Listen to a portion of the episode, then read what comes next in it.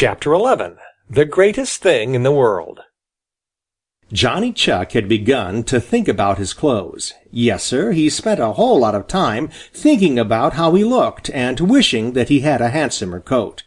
For the first time in all his life he began to envy Reddy Fox because of the beautiful red coat of which Reddy is so proud. It seemed to Johnny that his own coat was so plain and so dull that no one would look at it twice.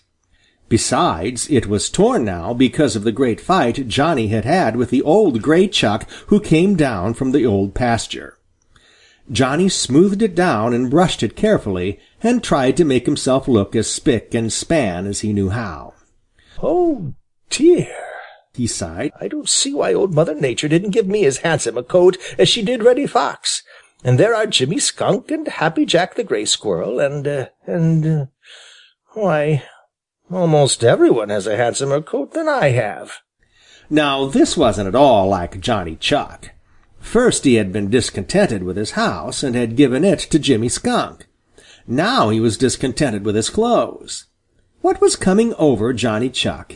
He really didn't know himself. At least, he wouldn't have admitted that he knew. But right down deep in his heart was a great desire. The desire to have Polly Chuck admire him. Yes, sir, that is what it was. And it seemed to him that she would admire him a great deal more if he wore fine clothes.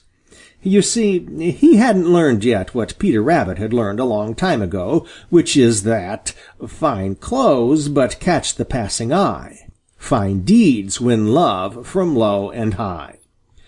So Johnny Chuck wished and wished that he had had a handsome suit, but as he didn't, and no amount of wishing would bring him one, he just made the one he did have look as good as he could, and then went in search of Polly Chuck. Sometimes she would not notice him at all. Sometimes he would find her shyly peeping at him from behind a clump of grass. Then Johnny Chuck would try to make himself look very important, and would strut about as if he really did own the Green Meadows. Sometimes she would hide from him, and when he found her, she would run away. Other times she would be just as nice to him as she could be, and they would have a jolly time hunting for sweet clover and other nice things to eat. Then Johnny Chuck's heart would swell until it seemed to him that it would fairly burst with happiness. Instead of wanting to drive Polly Chuck away from the Green Meadows, as he had the old gray Chuck, Johnny began to worry for fear that Polly Chuck might not stay on the Green Meadows. Whenever he thought of that, his heart would sink way, way down, and he would hurry to look for her and make sure that she was still there.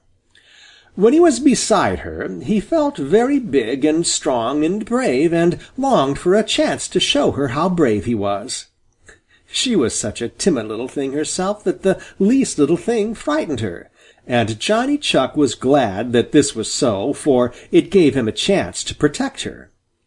When he wasn't with her, he spent his time looking for new patches of sweet clover to take her to. At first she wouldn't go without a great deal of coaxing, but after a while he didn't have to coax at all. She seemed to delight to be with him as much as he did to be with her. So Johnny Chuck grew happier and happier. He was happier than he had ever been in all his life before. You see, Johnny Chuck had found the greatest thing in the world. Do you know what it is? It is called love.